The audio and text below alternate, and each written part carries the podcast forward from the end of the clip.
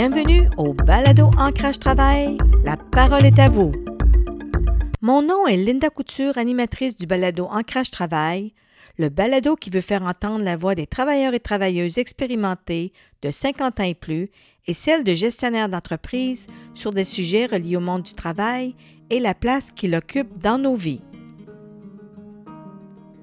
Mon invité aujourd'hui est Martine Fortier, responsable du Centre de promotion de la santé au CHU Sainte-Justine et aussi coordonnatrice du secrétariat permanent du réseau Mère-Enfant de la francophonie. Elle cumule 35 ans d'expérience dans le domaine de la santé, en développement de stratégies de promotion et de prévention sur différentes thématiques de santé des enfants et des adolescents et en pédagogie. Martine est une gestionnaire humaniste visionnaire et bienveillante avec une approche toujours en mode solution. Elle sait miser sur les forces de ses équipes de travail et elle se démarque par son talent de mobilisatrice hors pair et le développement de partenariats efficaces. Découvrez cette femme de cœur, gestionnaire, pédagogue et mentor aux expériences phénoménales sur le terrain. Bonne écoute. Euh, aujourd'hui, je l'accueille. Bonjour, Martine. Bonjour Linda. Ça va bien? Ça va, ça va très bien. Dans le contexte, il faut, faut trouver un sens, mais oui, ça va bien. Oui. Ben c'est ça, tu as un parcours qui est quand même euh, très riche. Donc, on va commencer peut-être par ta formation. D'où tu viens, qu'est-ce que tu as fait, qu'est-ce qui t'a amené dans toutes les expériences euh, de travail professionnel que tu as euh, acquises? J'ai un, parcours un peu atypique parce qu'à la base, je suis formée en pédagogie, donc j'ai j'ai quelques mois, quelques petites années d'enseignement au primaire, mais rapidement j'avais fait ma maîtrise, puis la maîtrise portait sur le comment on développe des systèmes de formation efficaces, puis je me suis retrouvée à travailler, à développer des contenus appliqué au domaine de la santé. Donc, je travaillais pour euh, un département de santé communautaire. Donc, je suis rentrée un peu par la porte d'en arrière euh, dans le réseau de la, de la santé. Puis, j'ai, finalement travaillé en éducation à la santé. Donc, ma contribution dès le départ de pédagogie s'est appliquée au domaine de la santé. Et j'ai, poursuivi par la suite euh, des cours en épidémiologie, en marketing social, en gestion de projet. Euh, j'ai fait partie de plan de relève cadre du réseau de la, santé et des services sociaux euh, pour euh, faire partie de la banque de gestionnaires. Fait que mon parcours est parti de la pédagogie, mais j'ai appliqué toujours la pédagogie au domaine de la santé et j'ai eu la chance d'arriver en santé publique à la fin des années 80 avec l'arrivée du VIH, donc de nombreux défis d'informer la population, d'informer les jeunes. Et dès le départ, euh, c'est un, domaine que j'ai euh, que j'ai beaucoup, beaucoup, beaucoup exploré. J'ai eu la chance de travailler avec les plus grands dans, dans ce domaine-là aussi. Et, euh, et tout, toute la, la, le monde de la santé publique s'est ouvert à moi avec plusieurs défis, plusieurs groupes de travail. Et, et pour pour arriver à Sainte-Justine euh, en début, de, début 2014 euh, pour euh, travailler à la direction de la promotion de la santé. Et là, ben, mon défi, ou plutôt ma passion, c'est d'introduire des notions de promotion de la santé et de prévention dans toute la trajectoire de soins, à la fois Sainte-Justine ici, mais aussi avec des, partenaires et, à la population aussi par du transfert de connaissances aux familles. mais tout ce que j'ai fait depuis le début me sert. C'est ça qui est ben, intéressant. c'est ça, ouais, parce que je pense que ta force, c'est vraiment... Euh, euh, tu as mis beaucoup d'importance pour le travail d'équipe, de gérer des équipes, partager tes connaissances. Tu es un peu un mentor aussi à tes relations intergénérationnelles avec tes équipes. Peux-tu nous en parler là-dessus? Ben, en fait, c'est ça qui m'anime parce que j'ai toujours trouvé. C'est sûr que quand tu es une pédagogue puis tu travailles dans le réseau de la santé, tu comprends rapidement que tu travailles en multidisciplinaire, puis qu'en travaillant avec des équipes de recherche, des médecins, des infirmières, des, puis que tout le monde ensemble, on va beaucoup plus loin dans nos projets, puis qu'on atteint mieux nos objectifs. Puis de travailler en équipe, c'est ultra passionnant parce que tu, tu fais en sorte de travailler sur un but commun, tu mobilises les gens, puis bon, toute la question de, de, de, transfert de connaissances ensemble, puis d'accompagner des équipes cliniques. Hein. Tu sais, ici, là, les, euh, les gens qui travaillent en traumatologie ou qui travaillent au niveau du diabète, c'est des cliniciens. Là. il y a une, grosse portion de transfert de connaissances aux familles pour faire en sorte que les gens prennent leur santé en main. puis que ça a un meilleur impact. Fait que c'est sûr que le travail d'équipe, le travail multidisciplinaire, puis mobiliser les gens autour d'un but commun, moi, c'est ce qui m'anime le plus. Puis toute la question de transférer les connaissances aux jeunes, ça, ça aussi, ça m'anime. Mais évidemment, je suis pas dans mes premières années, là, ça fait comme 35 ans que je suis dans le réseau. Mais tu sais, bon, j'enseigne à l'université, je suis ici euh, des jeunes qui sont maintenant dans la relève cadre, euh, toutes, toutes les connaissances, toute la, la chance que j'ai eue d'apprendre différents partenaires aussi, le réseau de partenariat aussi, c'est des connaissances qui sont qui sont importantes parce que c'est ben, de faire des C'est comme ça qu'on arrive à rejoindre les familles, ouais. Hein, c'est faire des liens avec la communauté, le système de la ah santé, parce qu'en promotion de la santé, on veut que ça descende aussi au niveau du citoyen. Bien, tu as deux façons de voir. Tu as, toute la question de la production de données probantes. Hein, c'est quoi, euh, bon, euh, le, moi, j'appelle ça le côté, un mini-weight. Tu as le côté sec et le côté givré. Mais pour que le côté givré fasse plaisir à la population, mais il faut que le côté sec ait bien fait sa job puis que ça, ça forme un tout. On a besoin des données probantes. On a besoin de savoir c'est quoi les meilleures pratiques en santé publique, mais ça prend aussi des gens qui les transfèrent à la communauté et à la population. Sinon, euh, ça, ça, reste des, ça reste académique. Là. Mm-hmm. Et puis, dans le fond, tu as eu un grand défi aussi euh, dernièrement avec euh, la question de la COVID. Tu as eu un mandat ah spécial. Peux-tu nous en parler un petit peu? Bien, c'est sûr que la pandémie au départ, vous le savez tout le monde, on l'a vu amplement dans les médias, la COVID a beaucoup touché la clientèle les personnes âgées. Moi, je suis dans un hôpital universitaire pédiatrique, donc euh, on était hyper prêts. Tout était, je veux dire, ici, là, on était prêt, prêt, prêt, mais on n'a pas eu de cas dans la première vague, mais vraiment pas. Et euh, bon, moi j'ai une équipe de, ici au Centre de promotion de la santé, de, de, filles en santé publique et tout. Puis bon, le réseau avait besoin d'aide euh, et il y avait des CHSLD qui étaient complètement à la dérive. Je mets pas le doigt sur le problème d'organisation des CHSLD, je fais plus un état de situation, c'est-à-dire qu'il y avait des états de crise un peu partout. Moi, je vais aller, je suis partie avec une équipe de 14 professionnels de la santé que je connaissais pas vraiment. Il y avait des filles de l'urgence, des travailleurs sociaux, des filles du centre de réadaptation. Donc, je suis partie un vendredi matin, j'ai débarqué dans un CHSLD où il y avait plus de pilote dans l'avion, c'est-à-dire que tous les gens étaient malades et, et, on n'avait aucune idée de combien de personnes étaient positives ou pas. Le, CHSLD était pas nécessairement, l'organisation n'était pas optimale. Puis on a vu beaucoup, beaucoup, beaucoup, beaucoup euh, de situations critiques, autant au niveau des patients. On a vu beaucoup de morts, mais moi, ce qui me touchait beaucoup, c'était les gens qui travaillaient là. Puis mm-hmm. à quel point ils voulaient, puis qui étaient impliqués, mais que on était là, euh, j'ai fait des missions à l'étranger en Haïti, au Salvador. Tu sais, c'est, c'est, des missions humanitaires, mais là, c'était une mission humanitaire au Québec. Là. Ouais, ben moi, j'avais le sentiment d'être là où il fallait que je sois. Je pouvais aider. Je connaissais rien, mon gérontologie, puis en CHSLD et tout. Moi, mes, mes clientèles, mes, mes expertises sont auprès des jeunes. Mais je savais que comme gestionnaire, pour mobiliser quelqu'un qui fait une différence dans ce CHSLD-là, à ce moment-là, il fallait que je sois là. ça a été, ça a été une expérience, je dirais merveilleuse, mais qui m'a profondément troublée. Mais puis comme je disais aux filles, ben c'est un outil dans votre boîte à outils qui va vous servir toute la vie, tu sais.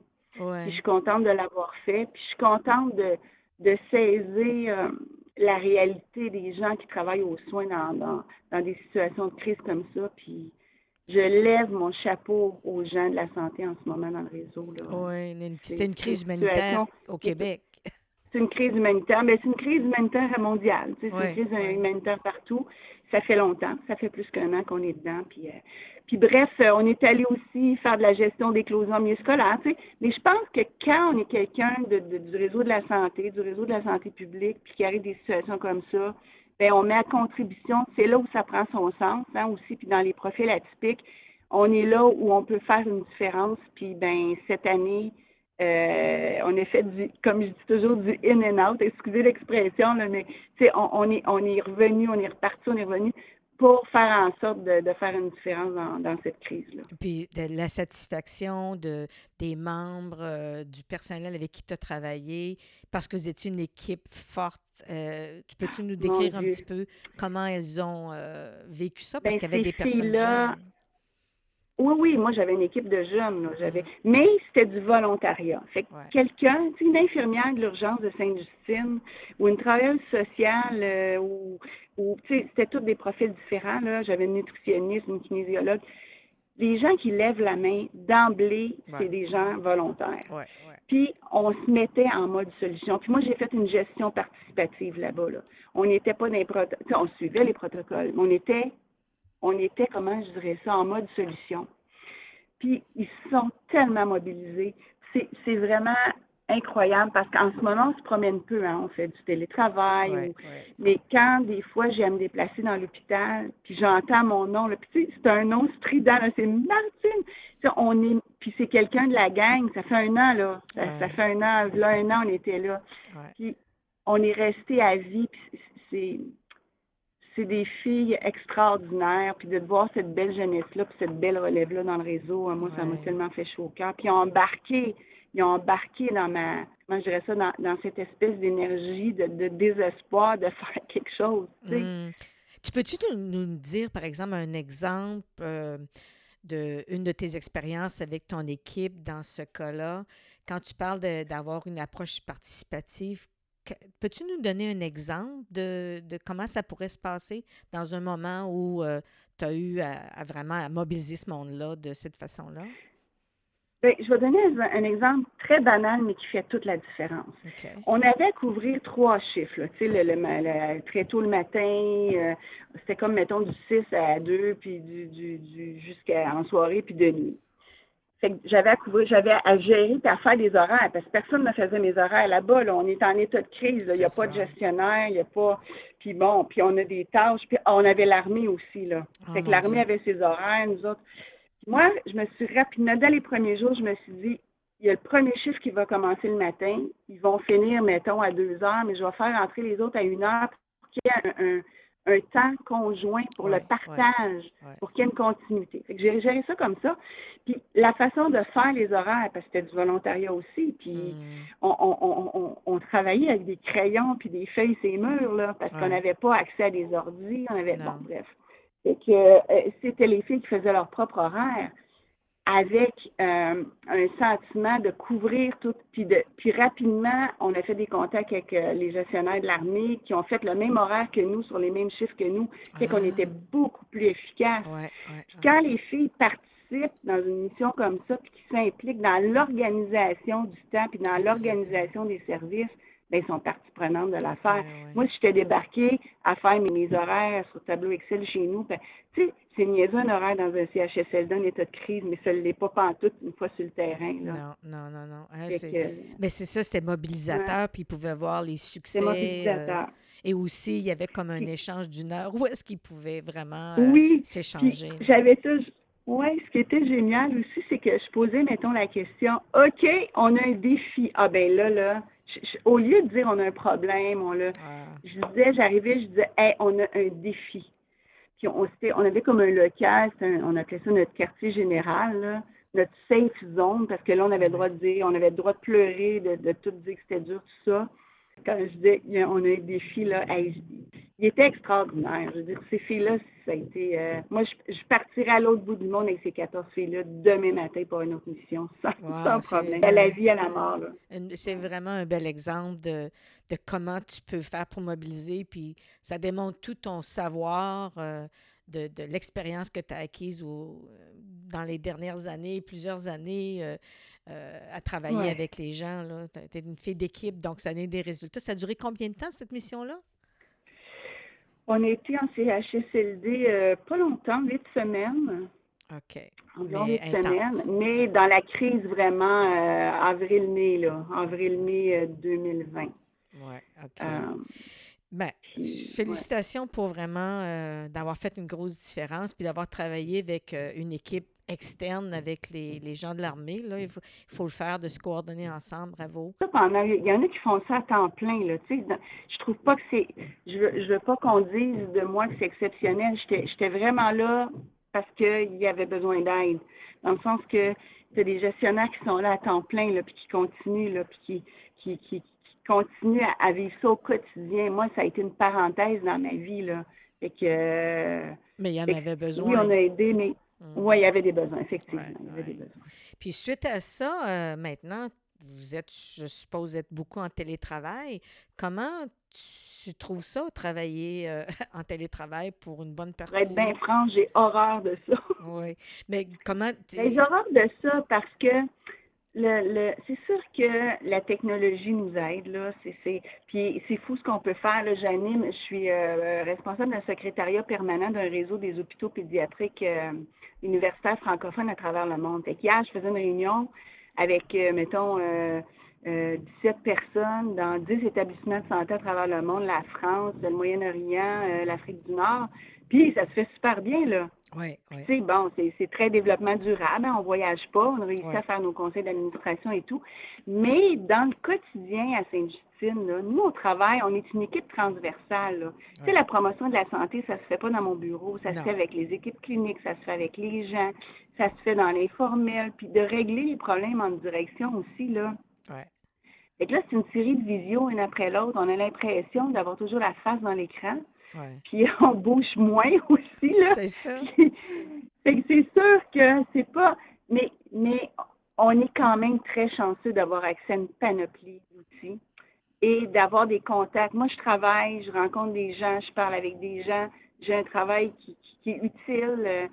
Euh, il y a des gens qui sont isolés chez eux en ce moment. Il y en a qui ont perdu leur job. Fait que je je peux pas je peux pas être déçue du télétravail. Ouais. Tu sais, je suis je suis une privilégiée en ce moment avec mon travail que j'aime, mon équipe que j'aime, des mandats extraordinaires.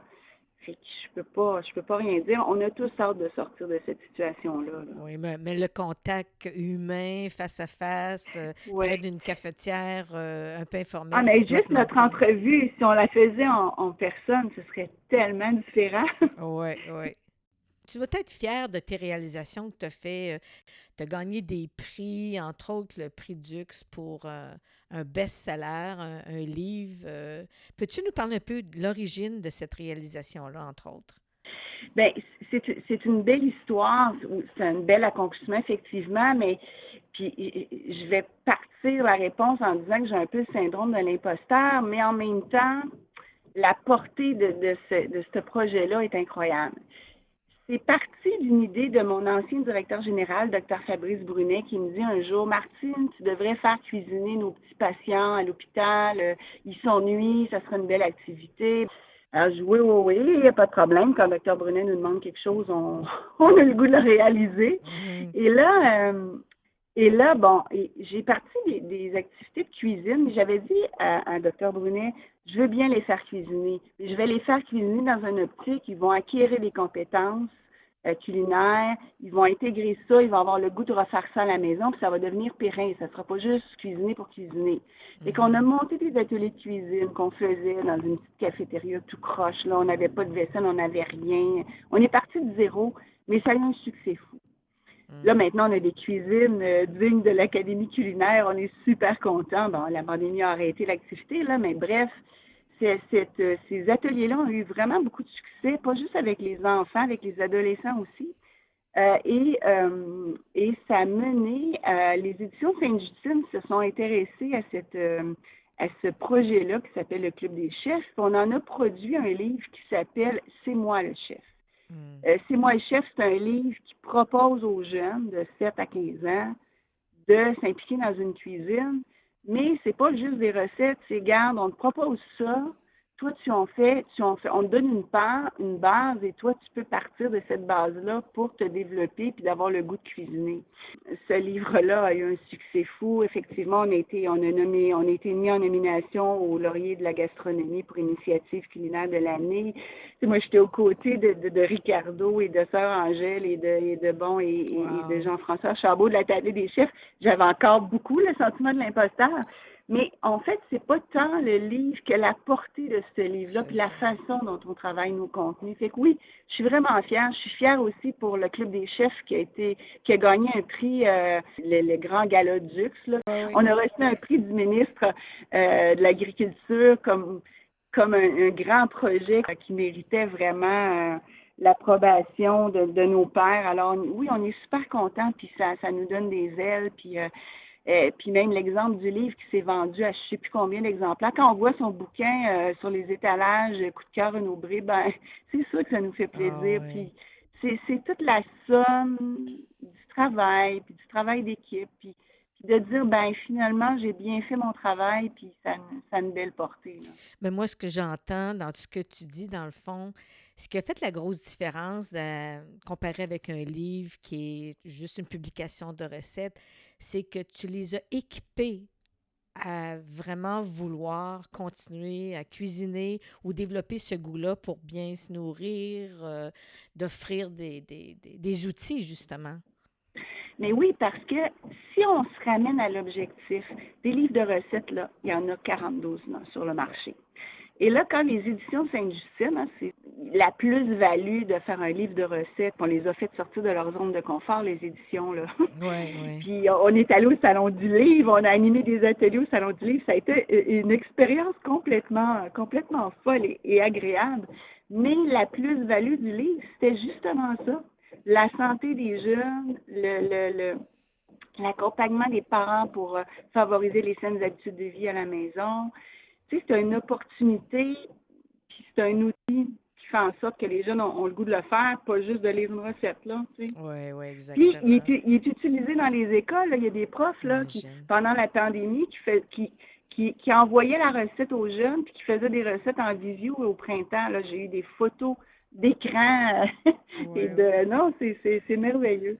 Ah, c'est superbe. Est-ce que tu as d'autres euh, réalisations que tu voudrais partager avec nous? Oui, ben à la direction de santé publique, j'ai pas j'ai mon dossier, là, mon, dossier principal, c'était toute la question de l'éducation à la sexualité. Hein. Vous vous rappelez au début, j'étais en prévention VIH, plus avec des clientèles vulnérables. Mais par la suite, je me suis penchée vraiment sur comment on pourrait faire en sorte euh, d'intégrer toute la question de l'éducation sexuelle euh, dans les écoles. Vous le savez, on en a entendu parler, parler, parler. Ça a été difficile, la réforme, la, la, réticence des commissions scolaires, des parents et tout, puis je la comprends très bien. Mais j'ai travaillé comme auteur à, ce programme-là, mais j'ai travaillé aussi à toute euh, la question de l'orientation sexuelle dans les écoles. J'ai, aussi, on avait gagné un prix d'avoir réussi à intégrer des activités pédagogiques en lien avec l'orientation sexuelle. Puis là, on était, on était dans les années 90. Là. C'est tout l'avancement en lien avec l'éducation à la sexualité, en lien aussi à former des infirmières scolaires. Hein. les infirmières scolaires, là, ils en font des choses, mais tu sais, ils vaccinent, ils parlent de toutes sortes de choses, mais tu sais, parler de sexualité avec des jeunes, c'est pas comme parler d'alimentation, c'est difficile, ça vient chercher ça vient chercher de l'intimité, des valeurs, de la religion. Puis il y a toute une façon d'aborder la sexualité que les jeunes, dépendamment du milieu où on travaille aussi, milieu multiethnique versus milieu anglophone. Tu sais, il y a toute une question de contexte, il y a toute une question d'habileté, de savoir, savoir-faire, savoir-être. C'est que former ces infirmières-là à travers le Québec, ça a été aussi des dossiers où tu as le sentiment que ce que tu fais est utile aussi. Là. Dans, ton autre volet que tu voulais nous parler?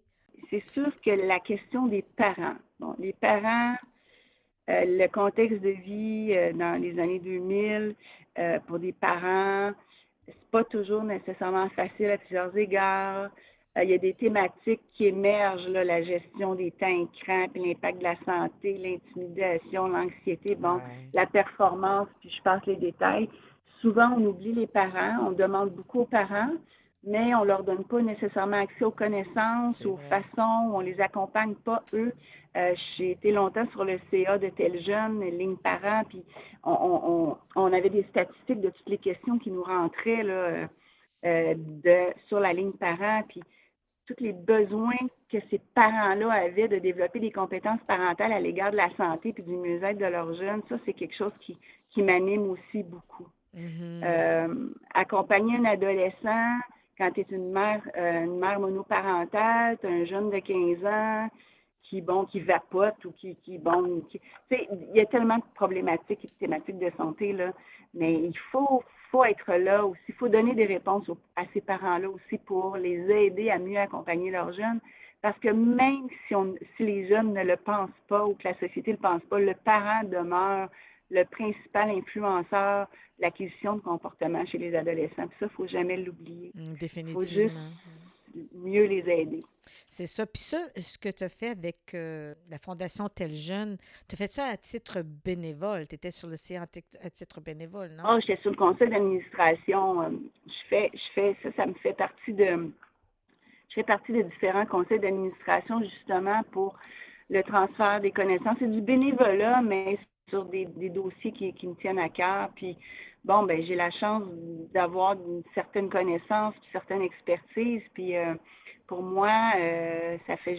Puis aussi de m'asseoir avec des équipes multidisciplinaires. Tu sais, là-dedans, tu as des avocats, tu as des comptables, tu as toutes sortes de gens, du marketing. Et euh, moi, ça m'apporte aussi. Puis, ben, on fait une différence à, d'autres niveaux. Ben, c'est ça, c'est multicompétence, mais en même temps, c'est ça que t'aimes. T'aimes ça euh, un peu te retrouver. T'es comme un poisson dans l'eau dans ces milieux-là, toi. Oui, mais ça va. J'aurais pas fait ça à 30 ans ou à 40 ans, là, euh, mais euh, je trouve que là, avec l'expérience que j'ai, je, pense que ça fait une différence d'être présente sur une table. faut pas être présente sur un CA pour être présente. On n'est pas là pour mettre ça dans son CV, on est là pour faire une différence. C'est ça. Puis, ben, je sens que ça, ça fait une différence, puis ça, ça, ça m'anime beaucoup euh, les conseils d'administration aussi. Je serais pas sur n'importe quel euh, CA parce que il faut que la cause me tienne à cœur, puis bon, la cause tel jeune pour moi c'est majeur. ah, j'ai été quatre ans sur le CA tel jeune, mais je suis sur d'autres CA aussi là. Euh. D'accord.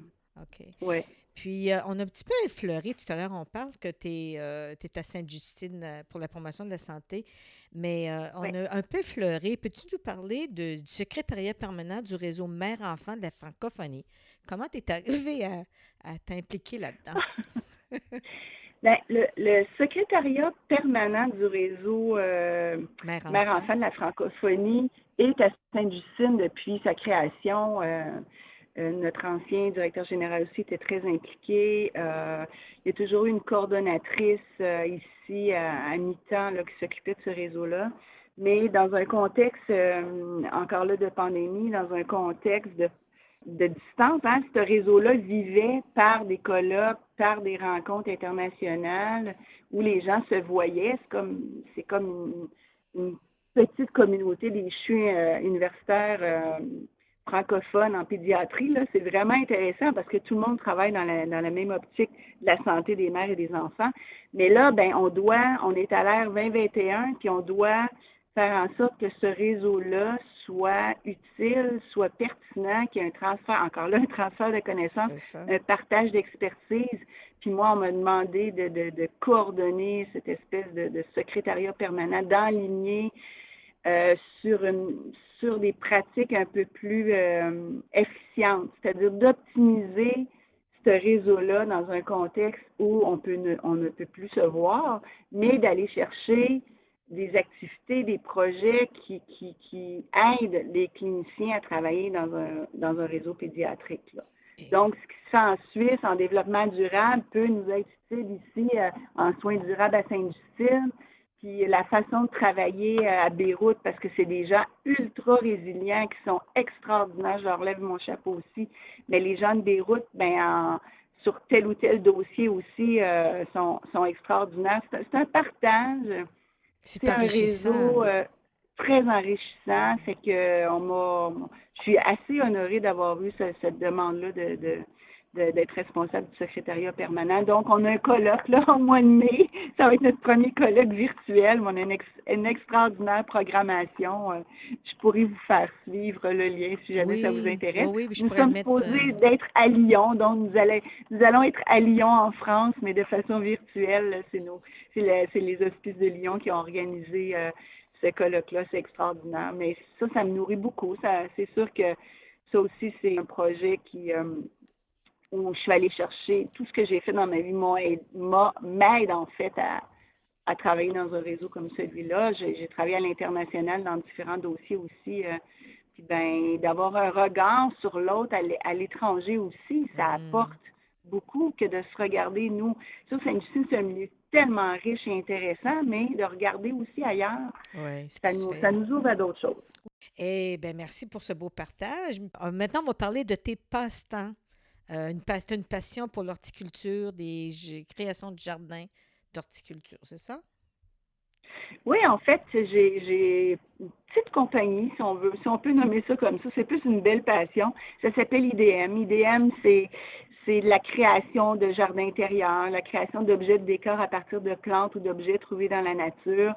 Euh, c'est beaucoup axé sur la récupération aussi. Donc, je récupère des pots, des vases, je, les restaure, euh, je, je, crée toutes sortes d'objets de décor à partir de plantes et, d'objets naturels. Puis ben là, mon conjoint embarqué là-dedans, euh, ma famille, il y a plein de gens qui m'apportent toutes sortes de, de, de, trucs, de vases, de bouts de bois qu'ils trouvent en voyage. Puis c'est devenu une belle passion. On a fait des, euh, des expositions, on a fait partie de certains marchés. En ce moment, j'expose à la bibliothèque euh, de la Prairie. Alors, on a, toutes sortes de demandes. J'ai aussi fait des, boutiques, là, des, boutiques de lunettes, euh, des lunetteries, des, des bureaux de dentistes, mais c'est devenu une belle passion. Ça a été un peu aussi ma santé mentale, c'est-à-dire que euh, j'aime vraiment ça. C'est pas un travail pour moi, c'est plus. Euh...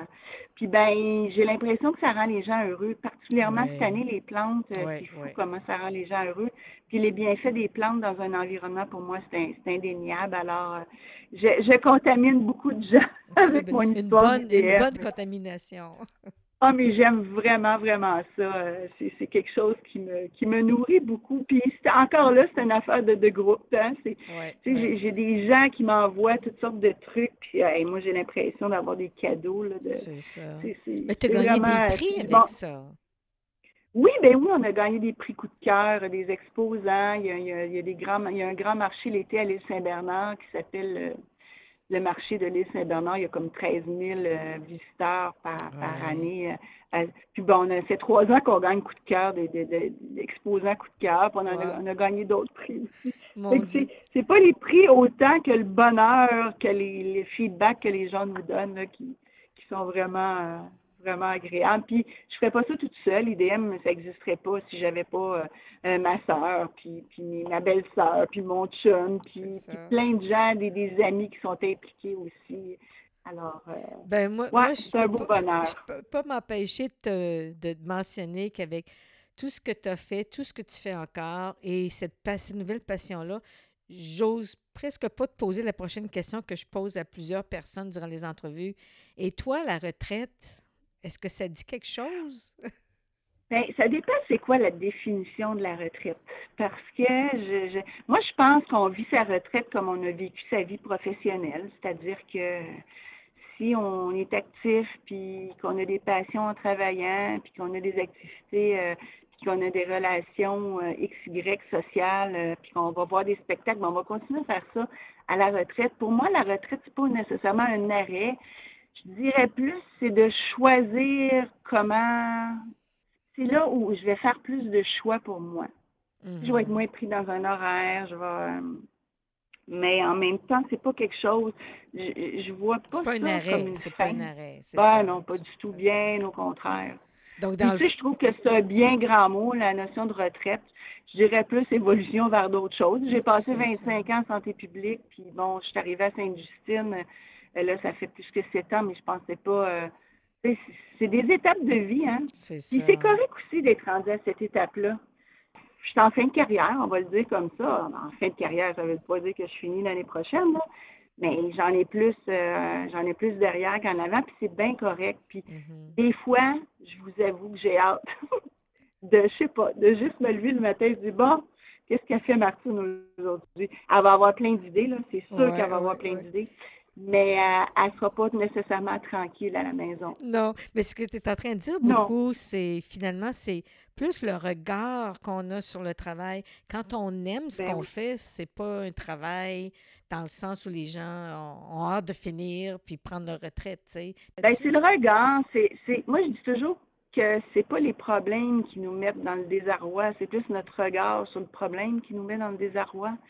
Euh, c'est un peu la même chose avec le travail, mais en même temps, j'ai toujours aimé ce que je faisais. Moi, j'entends les filles rire. Et si je suis dans mon bureau, je les entends rire. c'est des filles extraordinaires, performantes. Puis je peux pas ne pas aimer ça. C'est trop nourrissant, c'est trop c'est trop intéressant. Puis bon, euh, je demeure sur la rive de Montréal, je travaille à Sainte-Justine, j'ai toujours voyagé, mais ça m'a jamais dérangé de, de, venir au bureau le matin. J'y venais avec joie et, et encore beaucoup, j'y viens avec joie. Bien, je trouve. compte pas les jours, moi. non, c'est ça. Ce que j'aime, euh, ce que le, mot que tu as utilisé, plutôt que voir des problèmes, c'est des défis. C'est ce que tu as dit durant ben l'entrevue. Et c'est tellement inspirant. Puis, euh, c'est que tu vois le, le, monde avec le verre à moitié plein plutôt qu'à moitié vide. oui, des fois, des fois, on me dit, euh, je me souviens, je, je, je me souviens de quelqu'un qui m'a dit Ah, toi, Martine, des fois, je trouve que tu mets des lunettes roses. Ben, je disais non, c'est pas des lunettes roses, c'est justement de choisir le verre à moitié plein et non pas à moitié vide. Ça fait tellement une grande différence, là. Hmm. Sur ça, Martine, je voulais vraiment te remercier euh, de la générosité de, ton temps parce que tu es une femme euh, très occupée et euh, je veux te souhaiter une bonne continuation dans tes projets. Euh, je pense qu'il va toujours y en avoir. Est-ce que tu aurais autre chose à rajouter pour une dernière euh, intervention, si Bien, je dirais que euh, on a beaucoup parlé du travail, mais tu sais, le travail, puis la joie d'être au travail est là quand il n'y a pas juste ça dans ta vie. C'est-à-dire que je ne suis pas nourrie que par mon travail. J'ai la chance d'être mère. J'ai deux grands-enfants qui, qui se déploient, là, puis qui sont, qui sont inspirants. Euh, j'ai un conjoint qui me, qui me, qui me nourrit l'esprit tout le temps. J'ai une famille, j'ai des amis. Ça aussi, c'est drôlement important parce que si tu investis que dans ton travail, j'ai l'air de quelqu'un qui, qui, fait que travailler, mais c'est absolument pas ça. Euh, j'ai la même passion dans ma vie personnelle que dans ma vie au travail, puis je pense que ça aussi, c'est important de, de nourrir les différents aspects de sa vie. Parce que si on prend notre retraite et on investit juste dans le travail, c'est là où je pense que peut-être qu'il va y avoir un vide. Et que mm. moi, je dirais que ma vie est plus pleine que d'autres choses. Mm. de, se nourrir à différents égards, c'est vraiment important. Très bien dit. Et je voulais te remercier encore une fois. Euh, merci, Linda. Ben, surtout, merci de m'avoir invité. C'est touchant. Puis de te faire connaître. Euh, ça va inspirer sûrement d'autres personnes euh, qui se trouvent dans le système de soins de santé ou pas. Donc, juste euh, ton dynamisme et tout ça, euh, je voulais te remercier encore. Merci beaucoup. Merci beaucoup, Linda. Merci aux auditeurs et auditrices d'avoir écouté cet épisode d'Ancrage Travail. Voulez-vous en connaître davantage sur différents enjeux qui touchent le monde du travail? Alors suivez-nous sur facebook.com barre oblique Ancrage Travail et partagez dans vos réseaux. Au revoir et à notre prochain épisode.